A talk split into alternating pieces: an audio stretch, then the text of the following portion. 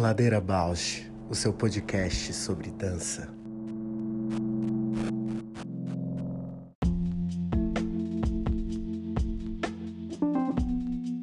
Olá, meu nome é Juliana Zelensky Alves.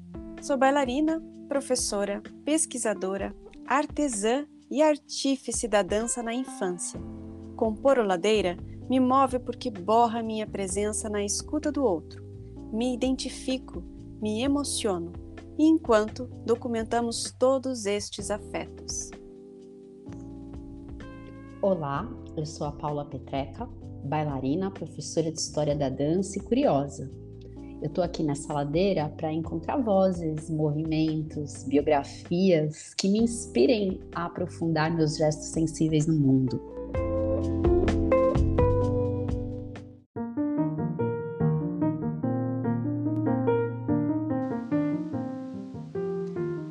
Ladeira Bausch é um encontro semanal para mover pensamentos de corpo. Um podcast que se propõe a horizontalizar a dança na sua vida para a dança horizontalizar você. Toda segunda-feira, um novo episódio com temas para dar voz a uma dança mais perto de você, contando o que nem sempre vai para a cena, sem glamour e sem mito.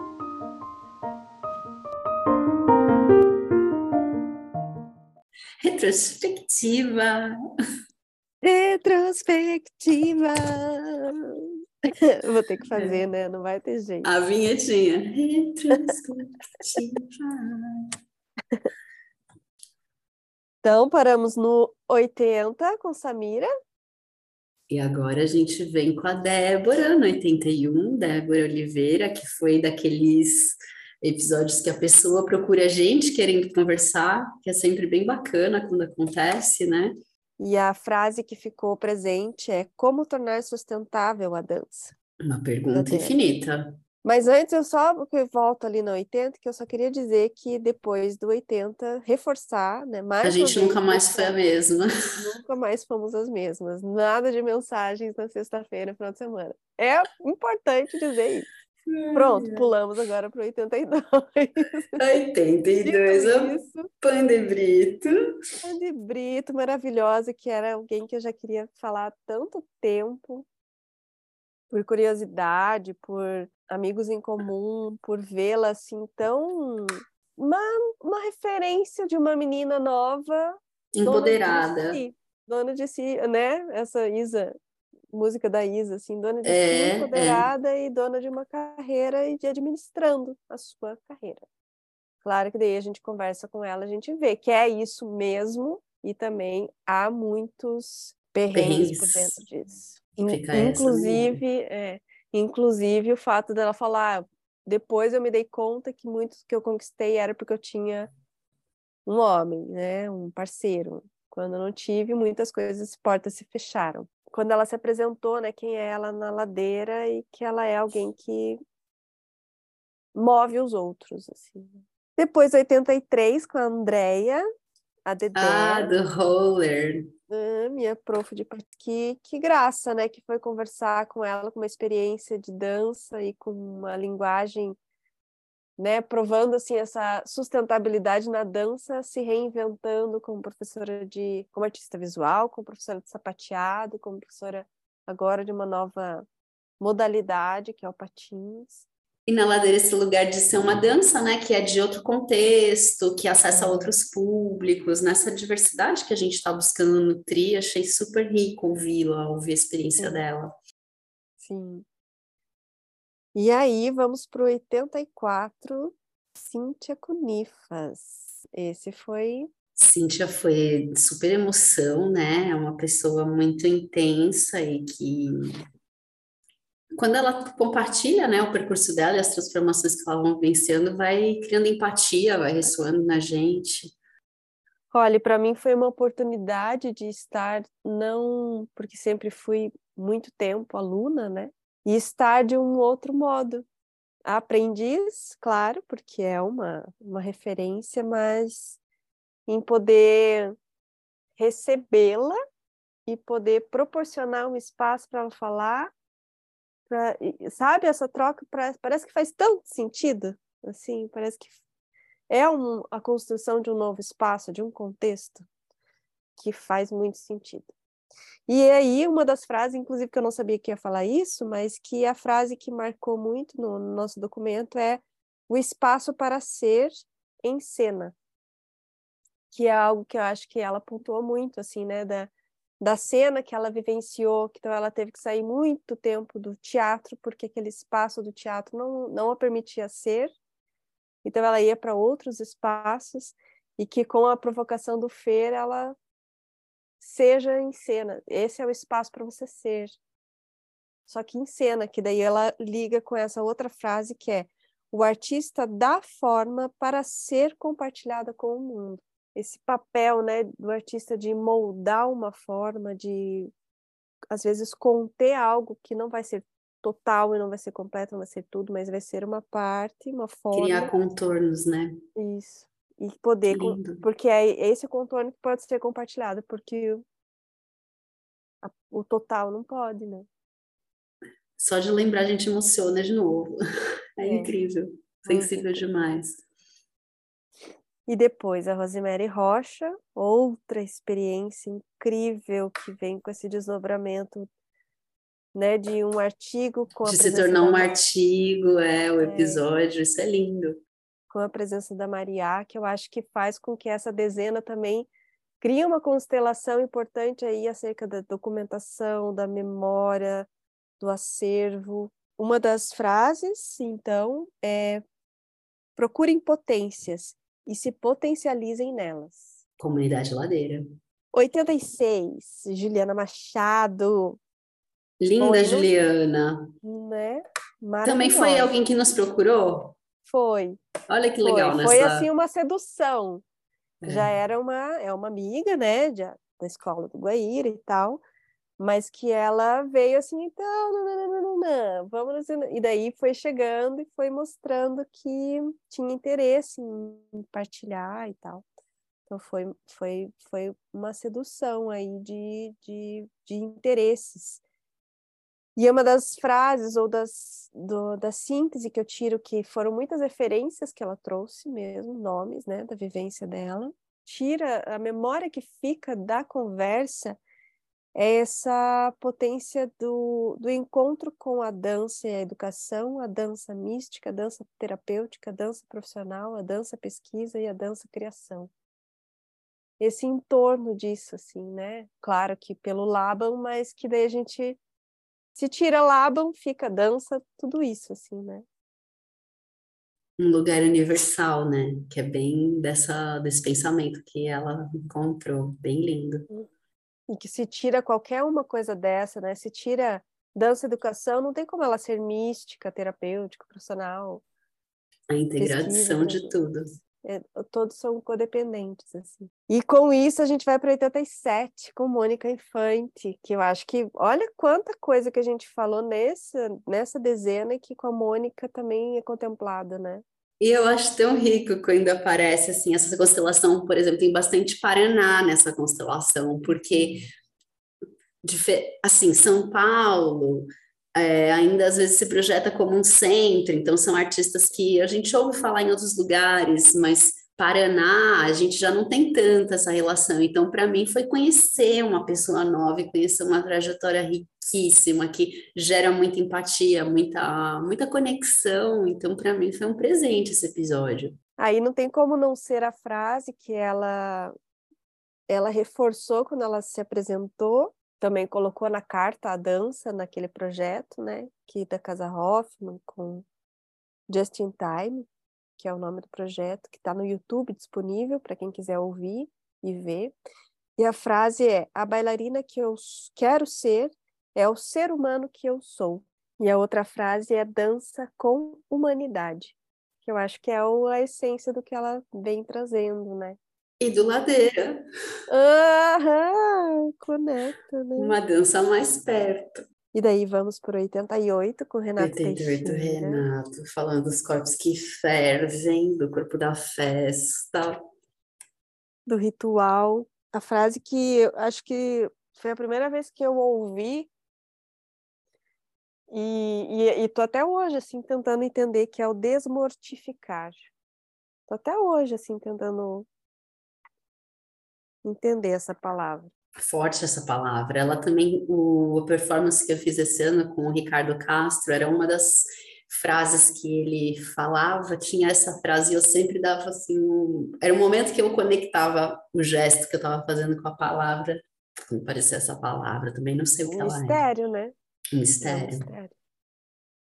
E daí eu acho que a gente teve tantos episódios nessa dezena que assim foram um deleite sem fim, com uma intensidade, uma potência, que a gente estava bem relaxadinha para falar com o Renato, né, Teixeira, e bem preparadinhas para falarmos no 89 com a Mariana Lemos, não é? Foi uma ladeira tão sincera, né? Assim, de aber... nós todas muito abertas, expostas, né? E aprofundando. É necessária, que também já estava há tempos. E acho que eu tenho sentido muito assim com Ladeira, que é algo que a gente vem, tem momentos de desespero que a gente fala, vamos chamar tal, tal, tal, tal, tal, de repente a coisa se silencia, assim, a gente fala, ok, então não é para ser, daí outro gera um outro, uma outra onda, assim, vamos falar isso aqui, isso aqui, isso aqui, de repente constela. De repente dá certo, daí eu, eu tenho aprendido que o tempo das coisas não é muito o tempo da lógica, da prática. Não é o tempo do desejo. Não, não é o tempo do desejo e nem da, do, da ação. Porque às vezes a gente coloca em ação, mas uh, só acontece muito depois. É muito, muito incrível você falar isso, porque para cada conversa acontecer aqui, parece que mesmo que não tenha muito preâmbulo de conexão antes, mas tem esse espaço do encontro que tem, tem uma construção, né? O da Mari, 89, demorou um ano. Um ano. Mais até, Guria. É mais, dois anos. 2020, dois anos para acontecer. É, e daí a gente fecha essa dezena com a Rúbia Romani, número 90 desconstruções mil e liberdades. Eu só pus a palavra prazer. Então. Excelente. É Síntese. Síntese. Lide com isso. Maravilha de dezena. Olá, ouvintes do Ladeira Bausch. Estamos tão gratas por toda essa escuta Queremos anunciar que agora temos uma campanha no Apoia-se. Caso queira contribuir com algum destes episódios, nos incentivar a continuar produzindo, entra lá no site do apoia.c barra. Estaremos lá. Beijo a Bausch!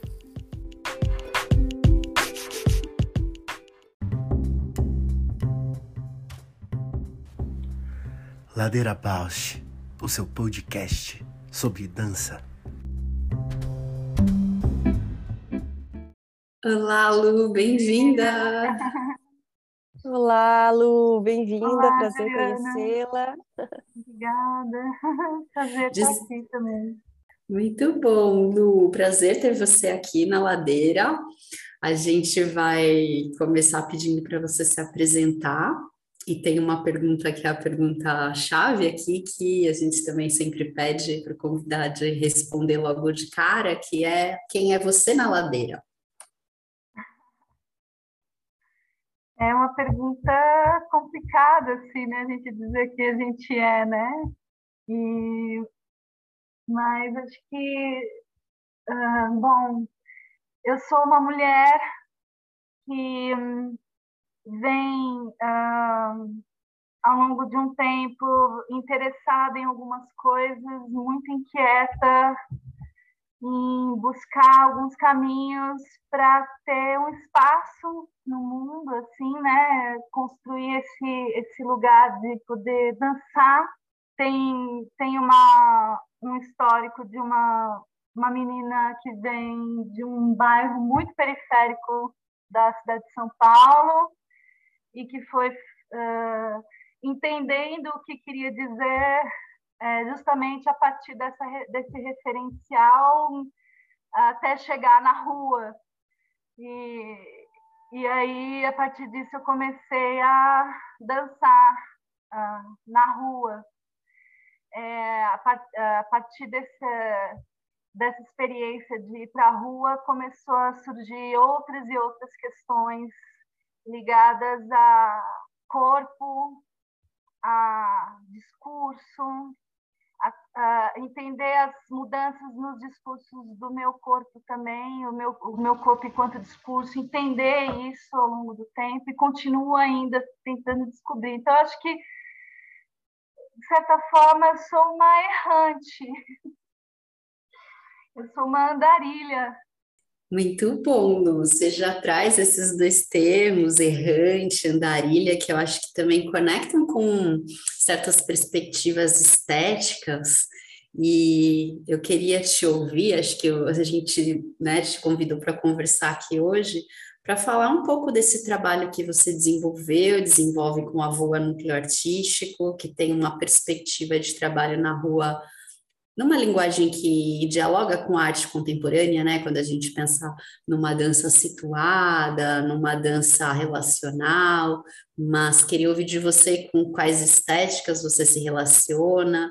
É, eu sei que você tem um rigor de desenvolvimento de metodologia, então se você puder falar um pouquinho também nesse caminho aí de anos do núcleo, o que aqui de metodologia você tem organizado. A gente está muito interessado em te escutar.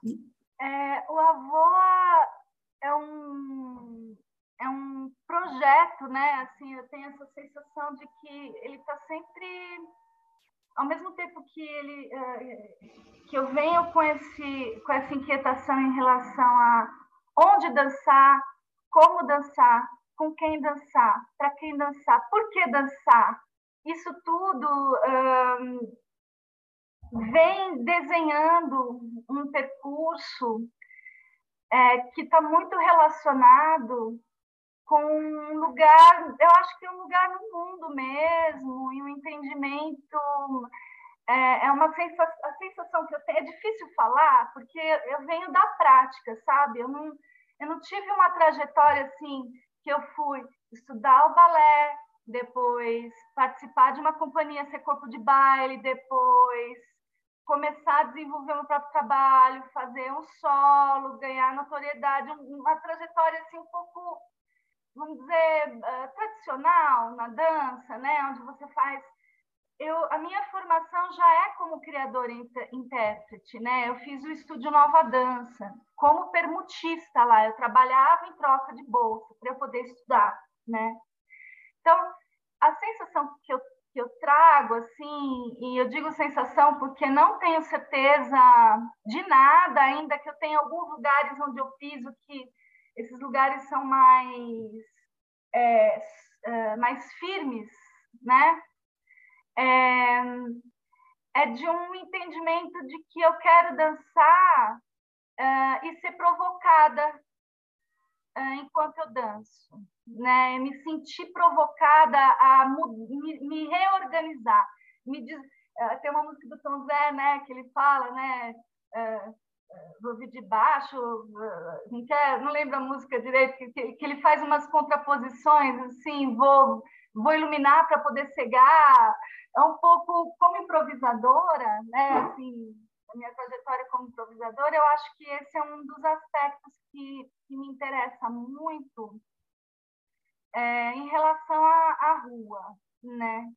Só que uh, ir para a rua é, não foi um, um, caminho linear. Assim, eu, eu estudei dança no, no, Estúdio Nova Dança, depois eu comecei já a trabalhar uh, com o Gil Grossi, que é fotógrafo de cena, comecei a, a como até dentro do estúdio também é, acompanhar ensaios de grupos, de companhias. Tinha um projeto que era o Texas na Dança, que as pessoas dançavam no terraço. Né? Eu comecei a fotografar, comecei a acompanhar uh, como é que se monta a luz, como fotógrafa, assistente, né? observar montagem de luz, aprender sobre luz, aprender sobre uh, como se aquecer, ver diretores de teatro ensaiando, depois ver a, a, produção final. No Nova Dança também, assistir as aulas, assistir ensaios. Então, eu era um olhar meio de fora, sabe? Ao mesmo tempo que eu estudava, eu ficava muito como observadora daquilo. E a rua, quando eu entendi o espaço da rua, foi numa inquietação um pouco com um olhar fotográfico, tinha uma inquietação em relação a o que eu capturo, qual o recorte. É, eu lembro de uma coisa que o Gil falava muito enquanto eu aprendia fotografia com ele. É, ele dizia assim: se você for fotografar alguém na rua, lembra que essa pessoa não te deu permissão. Se for uma pessoa em situação de rua, essa pessoa não te deu permissão para você mostrar o rosto dela. Ele tinha essa ele, eh, eu falo no passado porque a gente não tem conversado tanto, mas o Gil está aí, está na ativa, está fazendo as coisas dele, né? E, e, a gente caminhava muito, né? Junto com isso também veio a, a poesia haikai, que foi uma coisa que entrou na minha vida através da, da coreógrafa Sônia Mota, ainda no Estúdio Nova Dança, né? Ela, ela tinha um curso que era Arte da Presença, até hoje ela desenvolve isso que é um projeto maravilhoso de, de, de composição. Então, a poesia haikai é uma poesia tradicional japonesa que te, que te leva para uma. Você, você, você é, se organiza de uma maneira para estar tá, é, num, ao ar livre, vamos dizer assim, atento e atenta ao, uh, aos fenômenos, né? Você não, você não, você não moraliza a poesia haikai. A poesia haikai ela é uma síntese poética, ela é uma cápsula poética é, de um fenômeno que está acontecendo ali naquele momento e a maneira como você constrói com rigor aquela construção poética de três versos de 17 sílabas tônicas, de certa forma condensa algo que é intangível, que é muito maior, né? E que nunca é, nunca se fecha, sempre tem um lugar de abertura porque ela é uma parábola zen, né? Ela é um ela é um ensinamento da natureza de alguma forma. Então o estado de espírito do poeta está relacionado àquilo que ele vê diz sobre o estado de espírito dele, né? Mas ele não se coloca.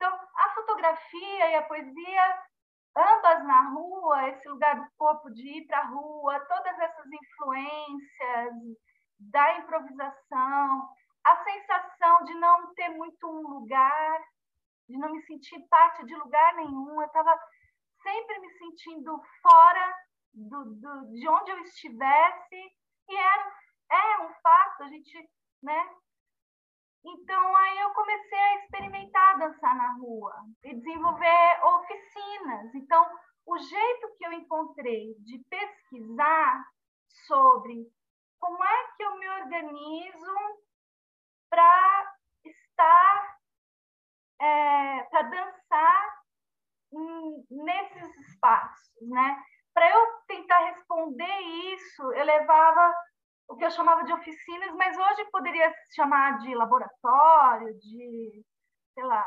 ateliê, porque eram grandes ateliês, eram, são grandes até hoje, isso, isso virou parte da uma coisa que eu não consigo me às vezes eu até tento ser mais racional e pré-estabelecer certas coisas quando eu vou realizar, por exemplo, encontros com alguém, mas quando chega na hora, eu vejo o grupo que está na minha frente, às vezes muda tudo né? Porque depende muito da sensação daquele encontro, do que, que aquele encontro traz. Nesse sentido, é muito o aqui e agora da poesia haikai e o instante decisivo do Bresson, da fotografia, sabe? De você entender aquele momento e aí trazer alguma algum algum caminho, né? Então, é, eu acho que quando pensando em metodologia, né, eu venho da prática, de, a, a, a prática como pesquisa,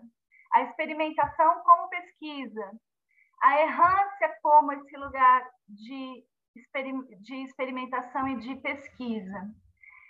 É, eu comecei no Nova Dança em 98, saí de lá em 2007, no meio disso estudei com o Luiz Lois, né, Mímica Total, que é uma, uma arte que está muito dentro da, do meu corpo também, assim, da minha dança até hoje. É, encontrei outras pessoas né, ao longo desse tempo. E agora, depois de 20, 23 anos, que eu estou começando a escrever algumas coisas que me interessam, que eu estou começando a é, inclusive pedindo ajuda, né? O Robson Lourenço, nós escrevemos um artigo juntos que não acabou não sendo publicado ainda, né? E, mas vai ser assim sobre educação somática e, e corpo em contexto urbano. Então eu acho que essa metodologia eu não, não, sei se eu tenho uma resposta precisa sobre isso. Não, você trouxe coisas riquíssimas, assim, vou, a gente está aqui elaborando perguntas e às vezes você traz coisas e a gente fala, nossa, não, vamos, vamos falar disso. É porque é uma riqueza, né, Lu, quando também você traz essa trajetória de, de formação, que é uma formação é, já mais contemporânea mesmo, né, não centrada só numa linguagem, só numa instituição, isso é um caminho, assim, que a gente pode falar mais. Aí quando você traz essa interação com outras linguagens, esse potencial da fotografia, esse potencial da poesia, é, e o próprio, né, eu acho que a arte na rua tem essa perspectiva de atravessamento, então, pela minha experiência, acredito que a Ju também pela experiência dela, faz muito sentido te ouvir e ouvir os atravessamentos que também permeiam o teu trabalho, mas agora nesse final você trouxe aí a questão da educação somática e a rua. E eu acho que quando eu conheci o teu trabalho, foi uma das coisas que me fascinou, me chamou muita atenção, a maneira como você de fato é, criou uma, não uma tradução, uma transposição, mas um contexto, né? Porque várias vezes eu também me questiono isso, caramba, tô indo para a rua, tô me relacionando com corpos aqui que tem treinos vários, né? Um treino, por exemplo, de carregar peso, de varrer folhas, de esperar em pé horas, né? A gente pensa esses corpos urbanos, e aí venho eu pensar nos meus apoios, pensar nas minhas tensões musculares, onde é que isso cria um diálogo? E aí, do pouco que eu vi da tua pesquisa, mas que me fascinou quando eu entrei em contato, eu queria te ouvir mais de como foi esse caminho quando você foi levando essas ferramentas de um estudo do corpo, de uma consciência, para o diálogo com os corpos que estão na rua. Olha, num, primeiro momento, é, eu trazia quase uma reprodução do que eu tinha aprendido no Nova Dança. Né? Eu estudei muito, de uma forma muito assídua durante oito uh, anos no, no Estúdio Nova Dança e minha, a minha professora era a Lu Favoreto, que é a metodologia uma metodologia que ela desenvolveu a partir do pensamento da Bézier e da Pirret, né, da coordenação motora Bézier-Pirret, e uh, o Palhaço, né, com a Cristiane Poliquito, com o Maurício Poli, da Tica, a própria Tica, enfim. A Ideoquineses, Pirret, Bézier, né, um pouco de Body Mind Centering, o Clausiana diluído naquilo tudo que estava acontecendo ali, especialmente no trabalho da Lu também, né? Uh, posteriormente, eu tive contato com o BATNF na Universidade de Morumbi. Fiz um ano da, da graduação em dança na Embi Morumbi e tive que parar, não, não pude continuar. Então, são muitos, assim, vamos pensar por volta de 2006, que é quando funda o, o, o Avoa, né? Era isso, era pegar o exercício que eu, que eu conhecia, né, que eu já levava para as minhas aulas e levava mas depois, com o passar do tempo, é, até pelas relações de grupo, sabe? De chamar as pessoas para trabalhar junto e aí começam os embrólios, né? que são esses embrólios, essa complexidade justamente que você traz, né? Puxa, mas cada pessoa traz o seu referencial, eu preocupada com, ao mesmo tempo, preservar a individualidade daquela, daquelas corporalidades e corporeidades que tinha a ver com o que eu fazia junto com o Gil, né? Que a gente dançava junto e são corpos muito diferentes. É, era muito clownesco e é, tinha uma ludicidade muito grande no que a gente fazia por conta dessa parceria específica minha dele. Mas assim, essa, essa preocupação em preservar as individualidades, mas um desejo também de trazer uh, algo que nos conectasse, que fosse o nosso segredinho, né? O nosso segredinho. Só que uh, a partir da investigação na minha, na minha própria corporalidade, a minha experiência de ir para a rua, primeiro como, como improvisadora, os desafios que se apresentavam, e observando também os desafios que se apresentavam nas pessoas, começou a me instigar a pensar: uai, mas esse exercício vai funcionar para isso? Será? Será que isso aqui é realmente eficiente? Olha, eu dei esse exercício antes, a gente treinou isso antes, olha, mas tem uma rigidez que está aparecendo na rua. Não tem, né? A gente não está conseguindo entrar num lugar de disponibilidade, porque a rua, o que, o que, que a gente observa, né? A gente que atua na rua, é multivetorial e polifônico. E os estímulos, eles não são harmônicos. Os estímulos, muitas vezes, nos colocam em risco real, perigo. Não é não é dançar na rua confortavelmente, né? São muitos os tipos de perigos, riscos, desafios, interações, energias de interação, inter... tonos de interação, né? É, e aí, uh, eu acho que isso foi me inquietando até que eu fui estudar direção teatral na SP, da, fui da turma piloto de direção teatral na SP Escola de Teatro. Não terminei também. É, e, e, assim, eu acho importante trazer é, isso, porque, assim, não é uma coisa de começar e não terminar simplesmente porque vai andando e se interessando e se desinteressando.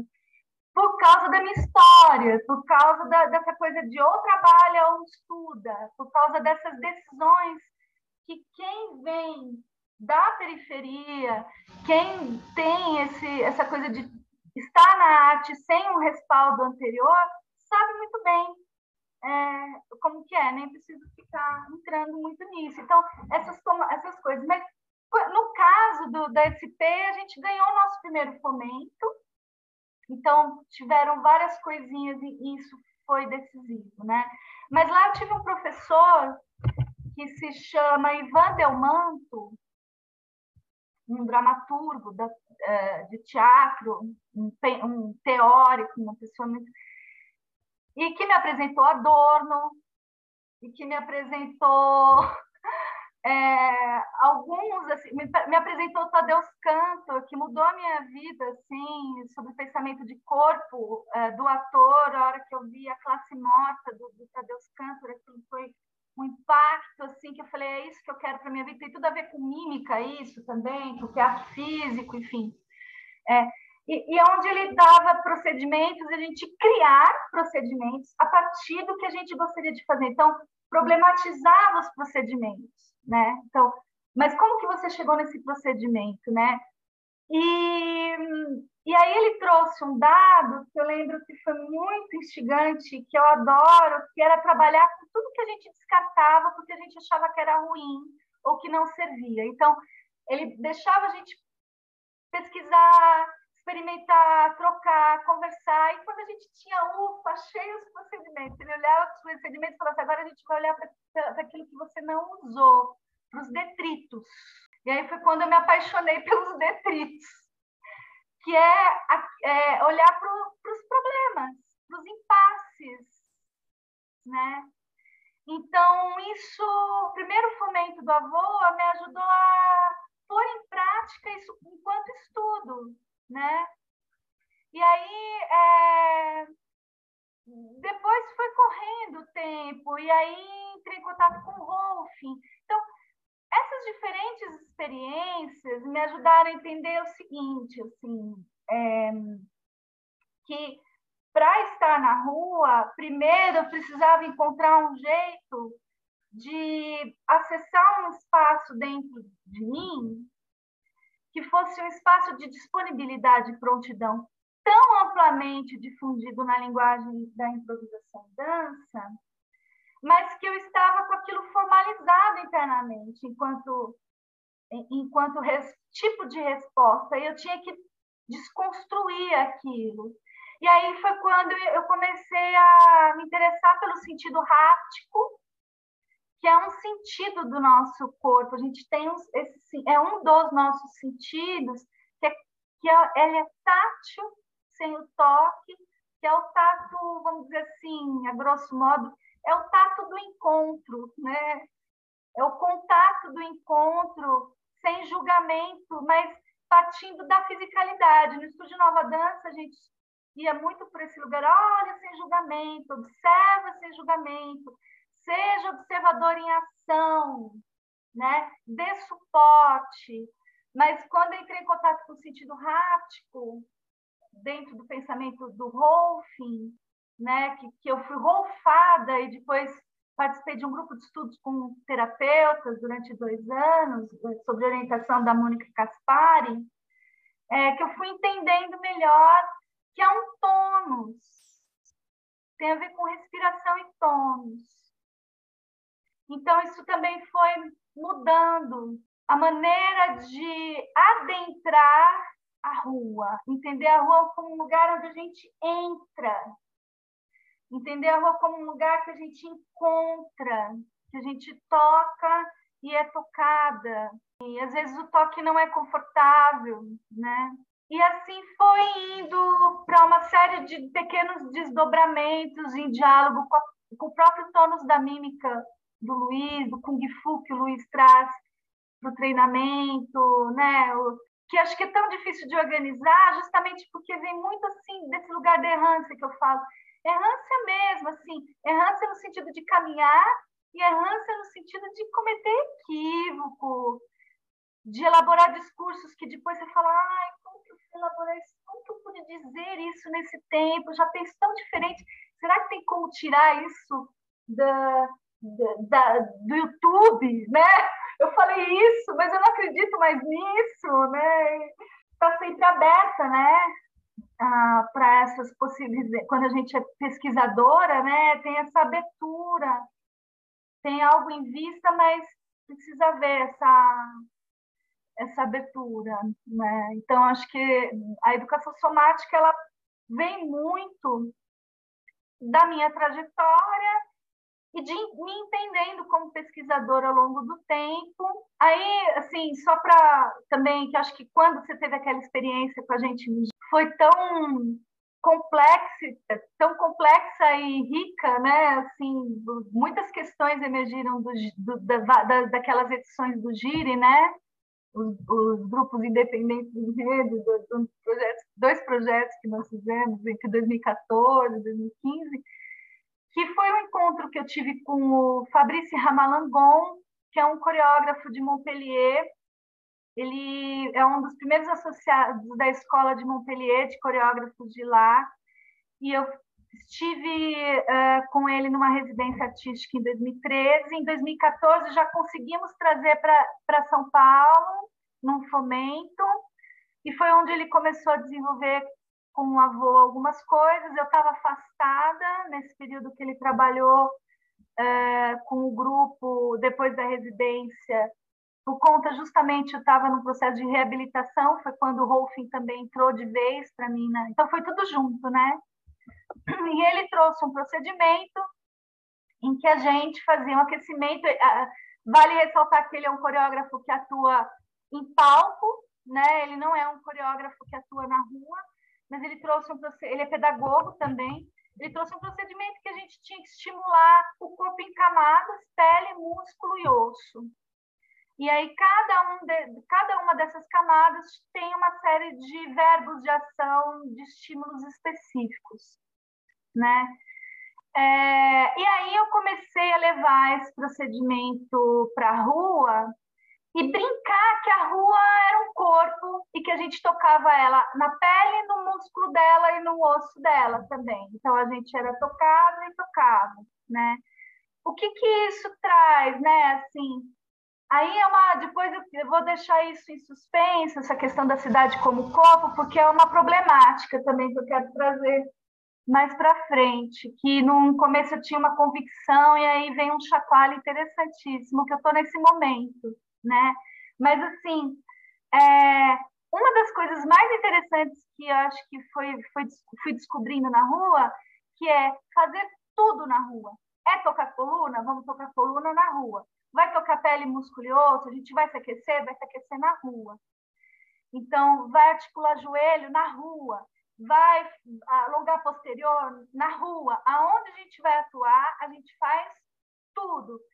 Depois, na sala, a gente vai para um espaço que é de restauração, que aí é um trabalho onde as pessoas podem deitar em silêncio, onde a gente pode trocar, onde a gente pode falar, putz, eu tô com dor aqui, aí vai todo mundo toca para curar aquela dor, tirar aquela carga energética da rua, que é muito forte, né? Mas assim, o Fabrício trouxe essas três camadas e isso começou a integrar a nossa nossa prática de, de, de, treinamento na rua. E o interessante é que as pessoas passavam, paravam e pediam para é, receber, perguntavam se tinham que pagar, se aquilo era massagem, paravam em volta, perguntavam se podiam estar junto com a gente no ensaio. Então, isso também fez parte da pesquisa, no sentido da, no, no, no aspecto relacional da, da, de quem passa e de desmistificar esse lugar do artista que ah, eu cheguei na rua, eu vou dançar agora, né? Então é tudo lá, desconstruir. Então o comerciante via, o garçom via e a gente ia comprar água, né?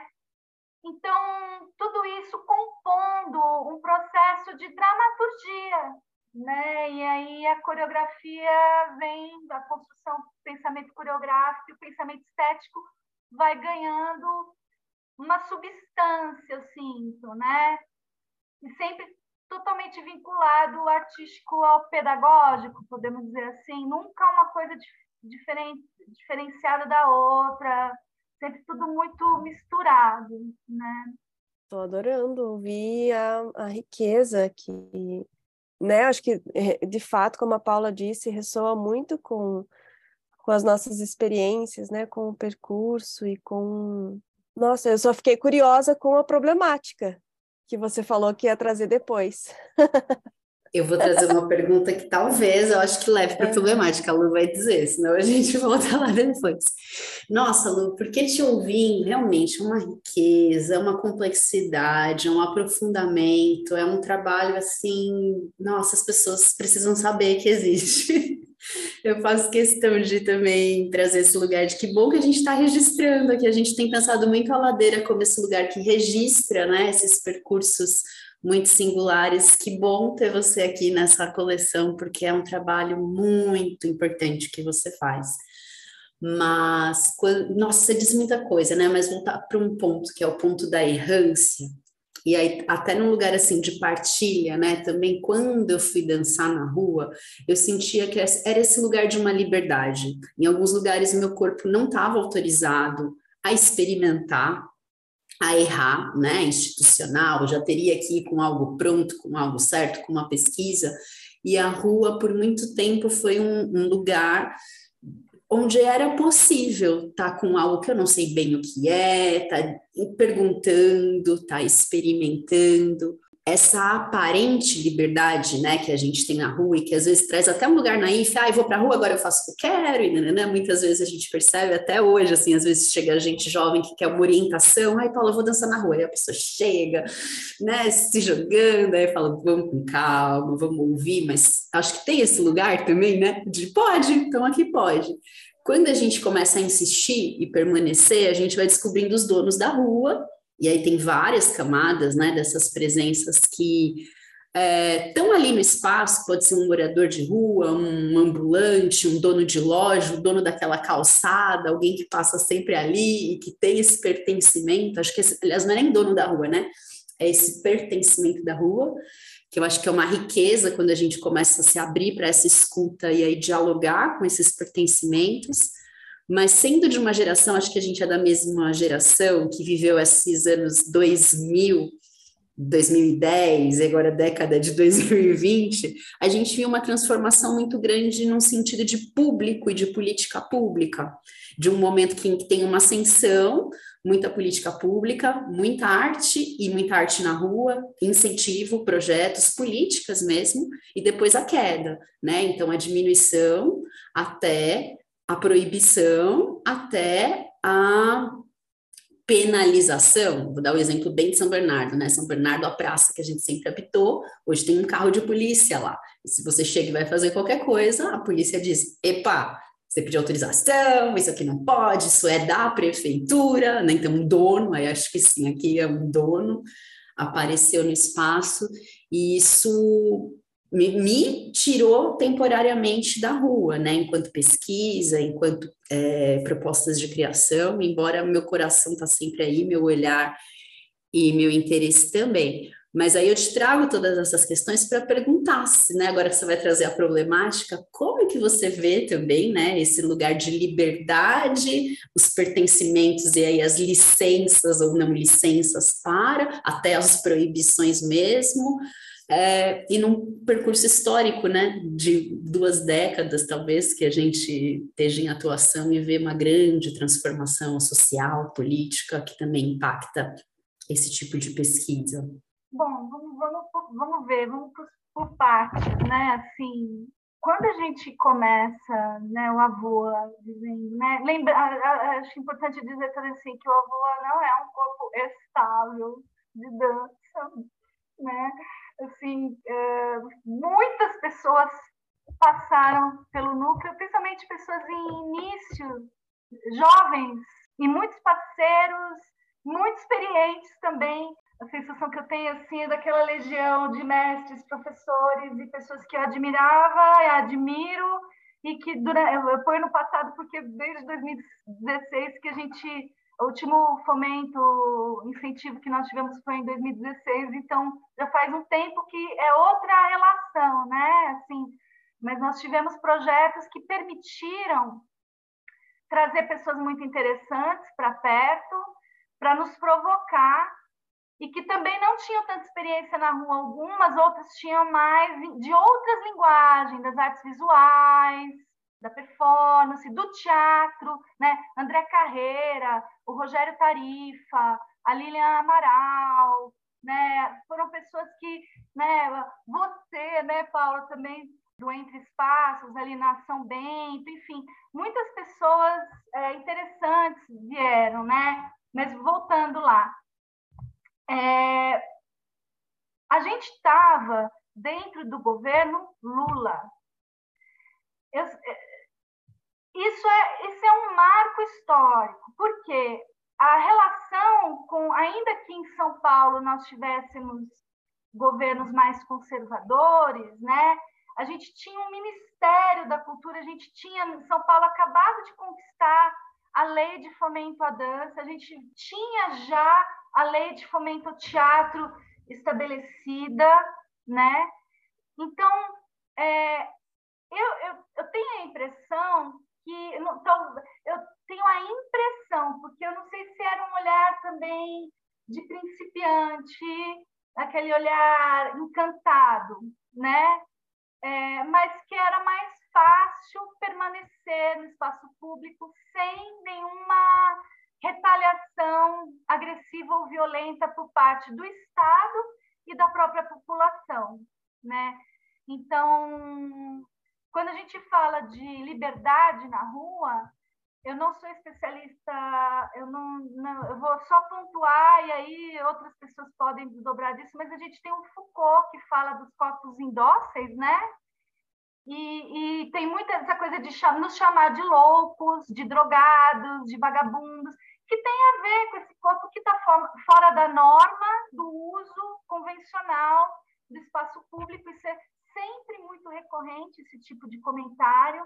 Tem uma colega que, que disse para mim uma vez, né? Ela falou: ah, a gente é livre dentro da nossa gaiola, né? Em cada gaiola a gente tem que achar o nosso espaço de liberdade, né? E é exatamente isso.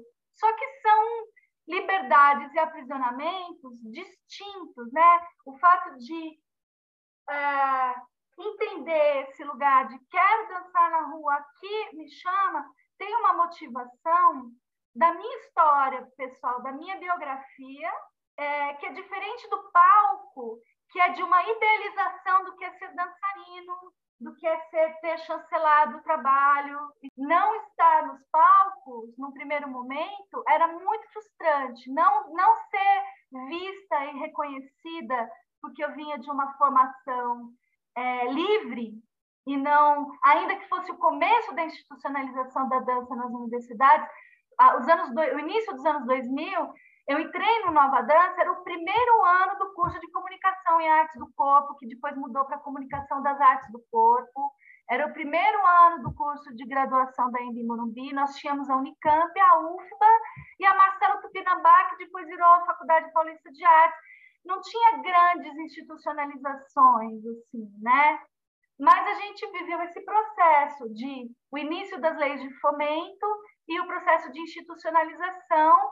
E quando veio isso, eu sinto que entrou numa coisa assim de relações de poder, sobre o discurso do que é ou não bom, do que é ou não dança, do que entrou num processo assim, acho que de busca, uh, é uma impressão que eu tenho da minha experiência, né? Se eu estiver equivocada, me desculpem, mas enfim, estou trazendo a minha experiência de tentar estar nesses espaços e não conseguir, de observar como que eram as críticas, a recorrência, o perfil de críticas de dança nos jornais, enfim, uma série de, de, de, de, questões que faziam parte disso. Então, a rua era esse lugar de liberdade, de. Ah, não, uh, eu tenho uma imagem que eu uso pessoalmente na dança, que a sensação que eu tenho é que eu fui um carrinho de bate-bate, de parque de diversão. Eu ia batendo, batia, batia, batia, batia, e nesse bater já desviava, ia para outro lugar, só que não tão desgovernada assim, com uma coisa, ah, é não, ah, então eu vou aqui, ah, é não, então, ao invés de insistir naquele espaço, eu ia buscando outros. Teve gente que teve essa paciência de buscar e construir e se relacionar e entender e ter calma. Eu não tinha essa calma, sou ariana. Então, né? E aí é tudo, porque. É, mas assim, então, bom, uh, então assim, a liberdade com cada um com suas liberdades e aprisionamentos, com seus desafios, mas uh, um corpo que se propõe a dançar na rua, a sensação que eu tenho é que eu tenho que desenvolver dentro de mim uma atenção e um tipo de construção de discurso que está relacionado com uma busca de conhecimento social, histórico, contextual, é, religioso. Fui atrás do Reich, agora comecei uma formação em psicologia corporal reichiana também, né, por, por, conta dessa inquietação em relação a corpo político, né, esses, esses conceitos, né. Então, Reich é uma, uma figura muito cara para mim também. E aí, assim, quando vem essa, uh, esse rompante, Thor livre, céu é o limite, vou dançar, aí você percebe que no chão tem vidro, que no chão tem é, dejetos de, de pessoas que vivem na rua, tem.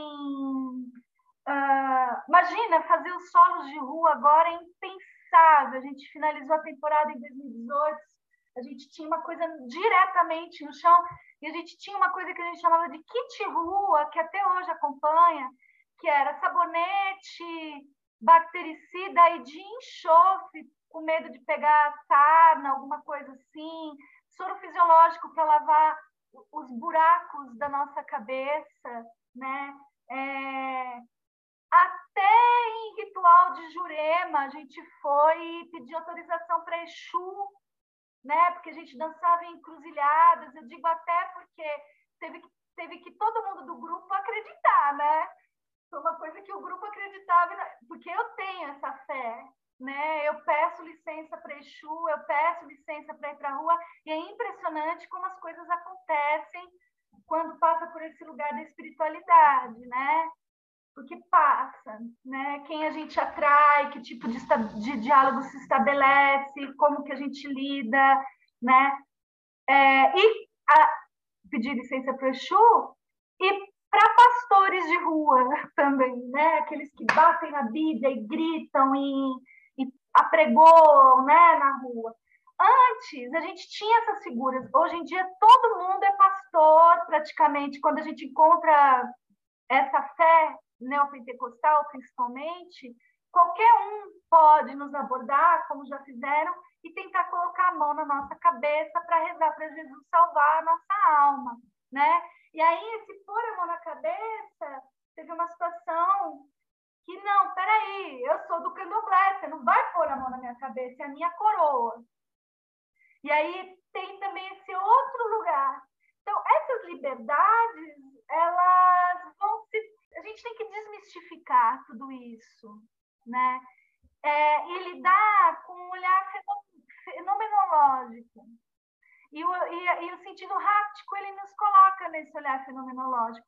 E nesse sentido, eu tive um encontro com o Robson Lourenço é, no, no projeto, nos dois projetos mais recentes do Avô, né, em que ele fez a, um trabalho com a gente de botânica, que partia do olhar do Goethe, da poesia sensorial exata, onde a gente investigava indivíduos, né, goiabeiras, patas de vaca do Vale do Anhangabaú, para fazer um estudo do desenvolvimento daquela árvore específica, um indivíduo, não é todas as patas de vaca, todas.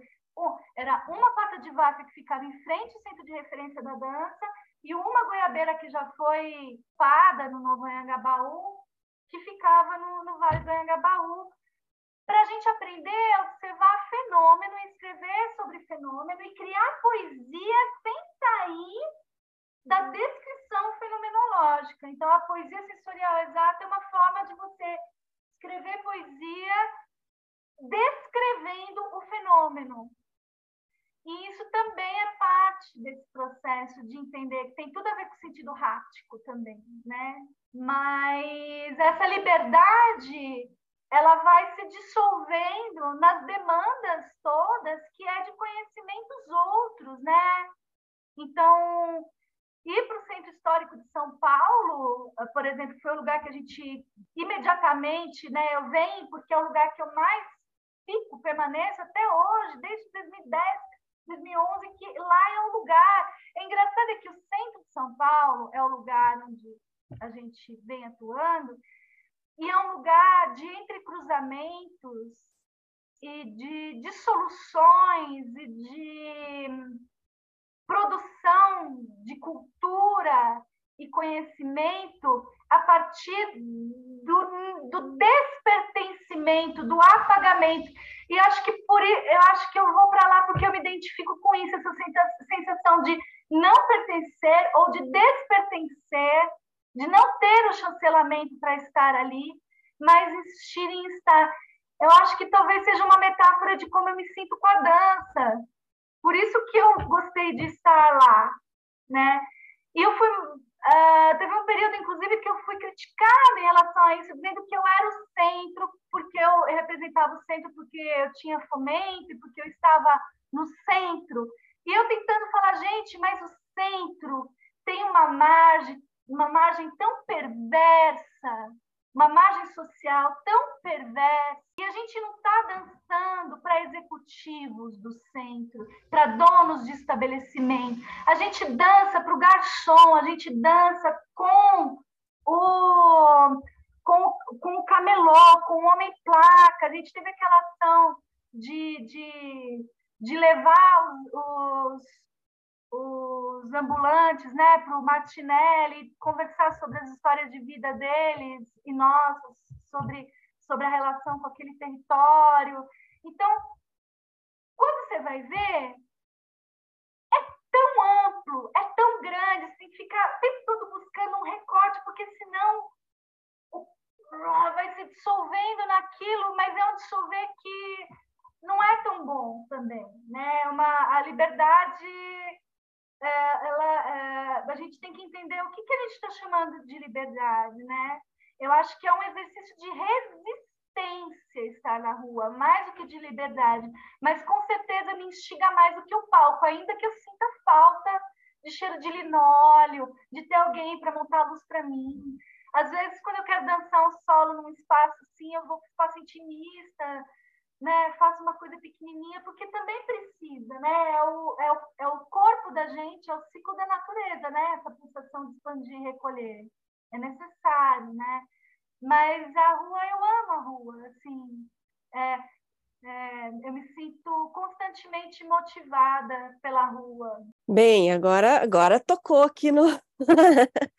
tocou na ferida enquanto você falava dessa, dessa chancelar, né, legitimar e, e, ouvindo, né, muito mais sobre sobre o teu percurso, sobre a tua biografia, sobre o teu encontro, né, tão rica e tão lúcida assim, né, no, no, no, no, como você se encontra nesse lugar na rua.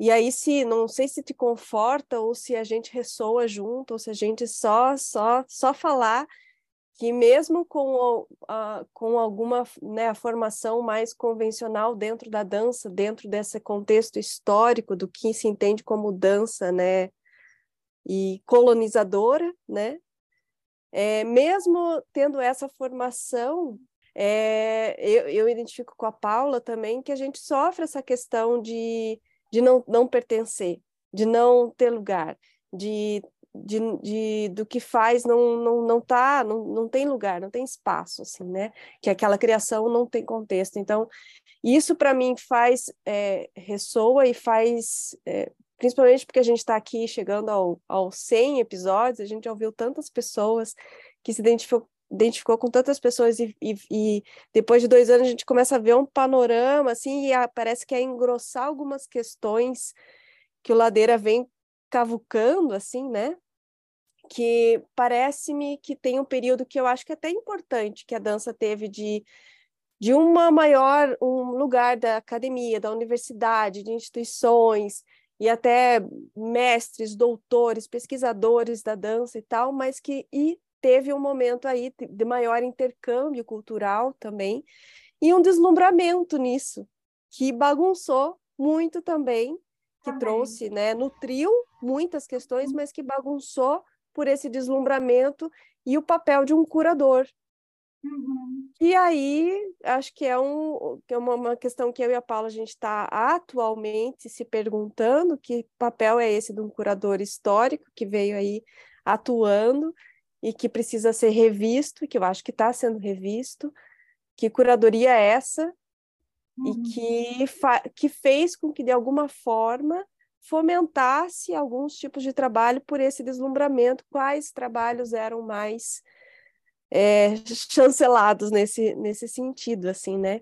Então, aí que eu ressoo muito contigo, não sei porquê, se, é, se é aquilo que eu falei, não sei se é para confortar, se é para nos identificarmos, uhum. se é para avançar, ou é para documentar aqui, que é outro uhum. momento agora, né? É que, é, que daqui para frente é outro tipo de, de pensamento mesmo. E é uma riqueza te ouvir, assim mesmo, é, desde o do olhar fotográfico, o olhar da, das práticas somáticas, da dança, da periferia, do modo de atuar para poder estudar. Tudo isso faz com que a tua fala, o teu olhar seja tão não sei, não, não, não é, vem a palavra, vem falar bem colocado, mas aí eu tiro bem e falo colocado. Bem situado, eu tiro bem e falo situado, né? Sem nenhum tom, assim, só, só assim, muito bom, muito bom te ouvir e, e eu acho que tem muito aí a, a, dialogar com a nossa ladeira, com as palavras que a gente tem feito.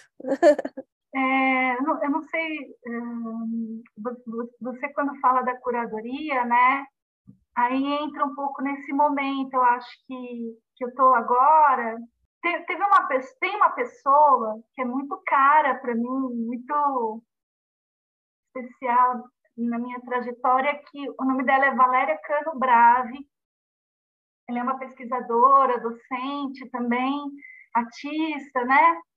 E ela me dava, a gente, é da época do Estúdio Nova Dança, nós fazemos parte de um grupo de estudos lá sobre, é, sobre dança, sobre corpo, história do corpo, antropologia, né? Ela vem também com essa, essa parte da, da, desse saber, né? Antropológico. E aí, através dela, eu conheci um pouco sobre a história do corpo dentro de uma perspectiva de teóricos europeus, né? Assim, vale trazer também essa dimensão, que é o Marcel Mons, enfim, pessoas importantes, né, que trouxeram, uh, por exemplo, Marcel Mauss, que fala desse homem total, né, o homem social, biológico e psicológico, né, essa tríade, né, que constitui, que não e que não se diferencia. Uh, e aí trazendo uh, o nome dela e essa referência, porque agora eu estou tendo contato com outras referências que não são tão eurocêntricas, mas eu estou bem no início, eu sou totalmente iniciante, acho que estamos todos aprendendo, né, todas. Quando eu comecei a, a me interessar por museologia social, vale também trazer aquela experiência, Paula, do final do ano, daquele curso que você né, promoveu sobre ah, as danças da, das margens do, do, de 22 ali, né? É, eu já estava interessada nisso porque me disseram, falei, isso que você faz tem a ver com museologia por conta da memória, da, dos lugares de memória, de dançar nos lugares, é, lugares de memória. Que lugares de memória? O que é patrimônio? Né? Quando a gente fala de curadoria, a partir de que perspectiva, né? Porque a, a curadoria, tanto nesse sentido mais institucional, do que faz do que entra nesse guarda-chuva chancelado, né?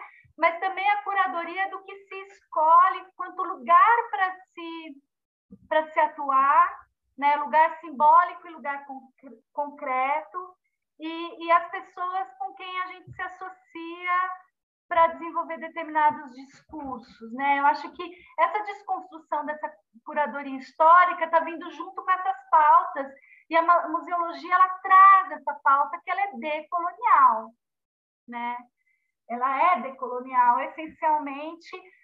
E aí entra assim, quem é que faz a curadoria? Temos como fazer curadoria é, a partir de pequenos grupos sociais que não se sentem é, chancelados, legitimizados, visibilizados, que têm né, é, os seus espaços de fala respeitados, ainda que com divergências, né? independente de como que a gente olha para esse lugar né? da, da curadoria, de, de lugares e de escolhas de pessoas para a gente parcerizar.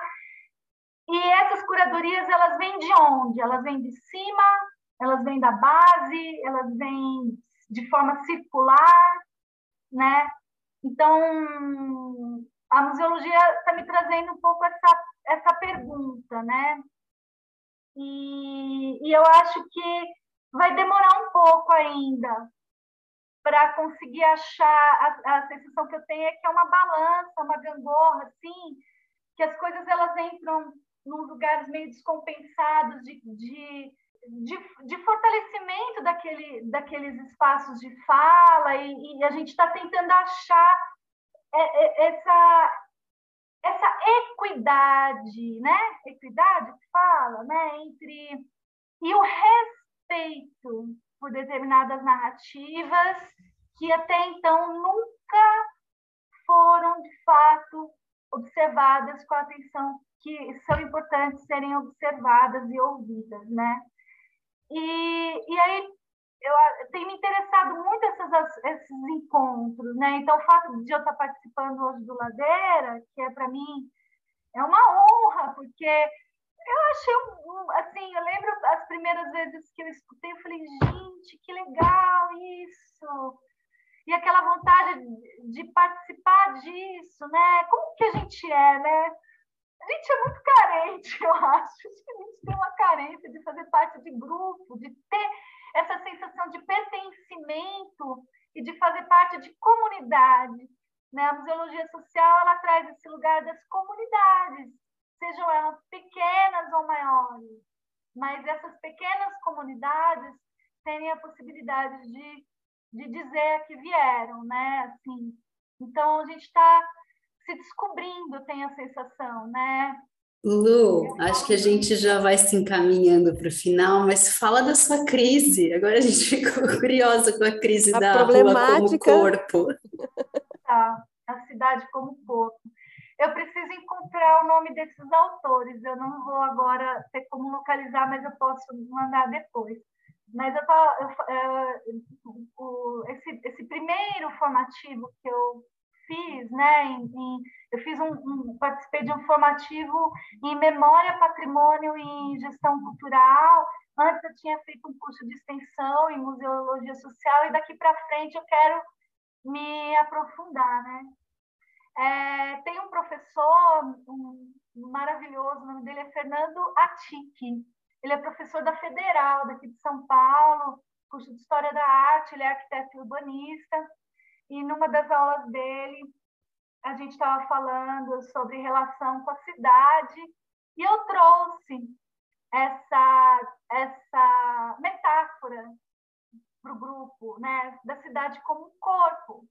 Um corpo no sentido de que é um organismo vivo, afinal, a gente tem, é um ecossistema, é um, é um ecossistema, né?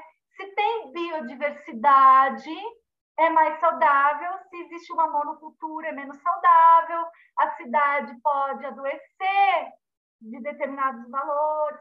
Ele falou: não faça isso. Na cidade, não, isso é um problema. Ele, ele disse para mim assim: eu entendo a sua licença poética, eu entendo as suas boas intenções, mas, mas o problema de chamar fazer essa analogia da cidade e do corpo é a seguinte: é, é, o problema é o seguinte. Você tem, tem urbanistas, políticos, pessoas ligadas à, à construção de pensamento urbanístico que usa isso para justificar a permanência de coisas que não são tão interessantes. Por exemplo, pensar que a 23 de maio é uma artéria de São Paulo e que ela não pode ser, ser mexida. Ou pensar que a, de revitalizar a cidade é um termo que biologiza, vamos dizer assim, a cidade, e isso é uma forma de subverter uma ideia de saúde da cidade em detrimento de determinados grupos sociais para para fortalecer outros, né? E, e o, o, mais louco é que ele trouxe essa reflexão um mês depois que eu tinha escrito um, uma coluna, minha primeira coluna para o Portal Mood esse ano, me perguntando: a rua é um corpo? Então, eu escrevi e pouco depois ele me disse isso, e eu estou até agora tentando elaborar um texto para colocar no Portal Mood para problematizar o que eu disse. E ainda não consegui problematizar porque eu estou aprendendo, estou estudando, e eu ainda não tinha voltado efetivamente para a rua. E foi quando teve essa proposta do cultivo no Centro de Referência da Dança, que acho que agora eu vou conseguir é, elaborar. Mas então, trazer a cidade como corpo para dentro de um pensamento de dança e publicizar isso da forma como eu fiz durante bastante tempo é, é uma faca de dois gumes. Porque a gente está num momento que isso é muito evidente, né? da distorção dos, dos discursos e a distorção até de poéticas, de metáforas, de licenças poéticas para justificar, por exemplo, dizer que uh, só trazendo aqui bem para o momento atual que a gente está, dizer que a, o fechamento de estradas federais é um movimento popular, né? E falar que é um, não pode fazer isso porque essa estratégia de atrapalhar a vida dos outros é uma tática da esquerda, por exemplo. É uma forma de cooptar e subverter uma ação que ela historicamente ela vem das lutas mesmo por direitos que só se conquista fazendo barulho, porque senão não é ouvida, para justificar um movimento que é fascistoide, que tem base fascista, né? Que a gente tem vídeo de gente fazendo saudação nazista, né? Então, então acho que quando o Atik traz isso para mim, eu lembro que depois disso eu silenciei por muitas aulas. Eu falei, não, eu preciso parar com as minhas convicções, deixa eu aprender, deixa eu escutar. E aí vai abrindo uns espaços novos dentro de mim que eu estou tentando ainda elaborar para poder dançar na rua com um pouco menos de convicções que foram consolidadas nessas pesquisas, nessas práticas de pesquisa, mas era um outro tempo histórico já, não cabem mais. Quer dizer, não cabem mais em sua totalidade, não que estou descartando, jogando a criança junto com a água do banho, mas precisa repensar e atualizar e, e rever. Que forte, para mim fez agora assim um boom dessa questão o quanto é importante pensar a memória, pensar a, a museologia, pensar mesmo isso de que a história, os fatos só são contados, né? Quando você falou dessa faca de dois gumes, os fatos são contados a partir de uma perspectiva que vem sendo contada e que é, se coloca as ações, elas vão vir historicamente carregadas de, de passado. Nossa, muito, muito impactante, muito forte isso. Como construir novas ferramentas para se contar a história. Porque contar do jeito que tem sido contada não dá mais, né? não tem mais argumento, não tem mais jeito de contar. Forte. Nossa, agradeço muitíssimo. Acho que eu ficaria muito tempo falando aqui, ouvindo e ladeirando. Nossa, pena que tem que terminar. Muito obrigada, assim, por tudo. Essa foi agora, nossa, ladeiras por mais um monte de tempo aí. Mas... Ladeiras abaixo, né? Abaixo. Lad... É... A gente tem uns convidados que a gente fala, tem que ter a ladeira 2, parte 3, parte 4. Com certeza você vai entrar nesse grupo. Depois da, dessa 99, que é, essa vai ser a 99, o episódio 99. Depois dessa, não seremos mais a mesmas. É, com certeza certeza. Eu fico com teu silêncio, assim, depois de ser retirada da certeza. Eu acho que eu passei por isso com o projeto Co, né, que tinha essa ideia, ah, então somos co-autores da cidade, a autora nós também. E aí depois, quando eu fui é, entrando em dúvida com isso, eu paralisei, né? Paralisei, já não sei mais qual é a ética para estar na rua. Acho que às vezes a gente tem que tentar assumir a autoria, tem que ser propositor mesmo e não sei, outros momentos tem que ter esse lugar mais compartilhado, enfim. Mas para dizer que quando você partilha essa crise, essa angústia, sinto muita empatia e fico curiosa para saber como, como você vai se mover nessa angústia. Eu também estou curiosa, ainda não sei muito. Mas, Lu, que riqueza, que seja a primeira de muitas. Bem-vinda à ladeira, assim, novamente. Deixa teus contatos, que as pessoas, claro, a gente sempre divulga na página do Instagram, mas às vezes a pessoa está só ouvindo, ela pode pesquisar, pode te procurar. Obrigada, gente. Eu que agradeço. Só é uma oportunidade muito, muito importante, viu? Assim, é, poder, poder trazer determinadas questões, assim, é, é, difícil, né? A gente, enfim, é, tem papo aí para seguir, mas eu agradeço muitíssimo. E eu escutei ontem é, o Rui Moreira e o encontro com a Canzelu também, porque eu fiquei interessada nesses lugares de memória, que é onde eu estou agora, né? Tentando trazer. Então, é isso, né? Eu acho que a gente vai, é, tem que, tem que uh, olhar para o que está construído para conseguir desconstruir e ver quais são as novas memórias que a gente quer criar, quais são os, o que, que é patrimônio, para quem é para quem são determinados patrimônios, né? É, a partir de quem é diz que é importante, né? Para que grupos sociais é importante, né? A gente dançou na Praça Ramos lá no Centro de Referência da Dança e a gente foi a gente foi abordado por seguranças, né? Pediram para a gente sair de lá. Né? O Vale agora é privado. O Vale do Anhangabaú tem uma gestão privada. E sabe o que eu descobri a semana passada? Que o Vale do Anhangabaú, o vale do Anhangabaú não é tombado. Por isso que tem tantas mudanças lá. Porque o tombamento de bens culturais também são escolhas políticas também, primeiramente, são escolhas políticas e econômicas. Então, não ter o tombamento do Vale do Anhangabaú é uma das coisas mais absurdas que eu já ouvi, porque todo esse tempo que eu estou no Vale, eu achava que o Vale era tombado. O tombamento é uma forma de impedir que hajam transformações no lugar é, que depreciem, que modifiquem, descaracterizem a origem, né? Então, está explicado, né? Porque que, o, viaduto, o, via, o Vale do Anhangabaú não é tombado e está passando por todos esses processos. Então, trazendo isso. O Instagram do Avô tem um Instagram que, na, assim, agora está meio paradão, algumas coisas tem lá, mas é arroba avô.núcleo.artístico. Então, as pessoas podem entrar lá. O site está fora do ar porque não temos grana para fazer manutenção do site, então eu nem vou colocar.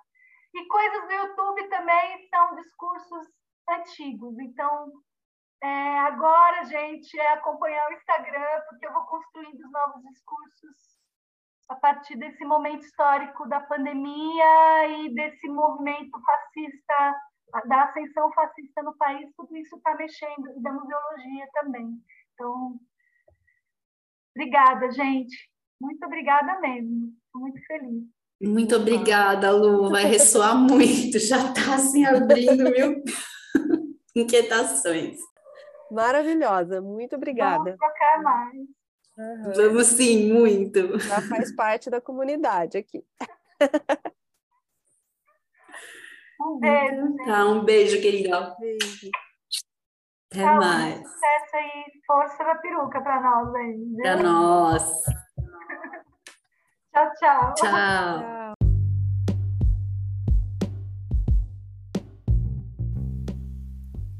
O Ladeira Bausch é uma produção independente por Deusas Produções.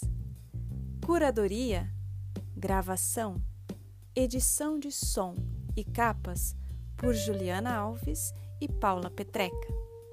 Voz da vinheta de Fernando de Proença. Produção fica a encargo de Moira Albuquerque.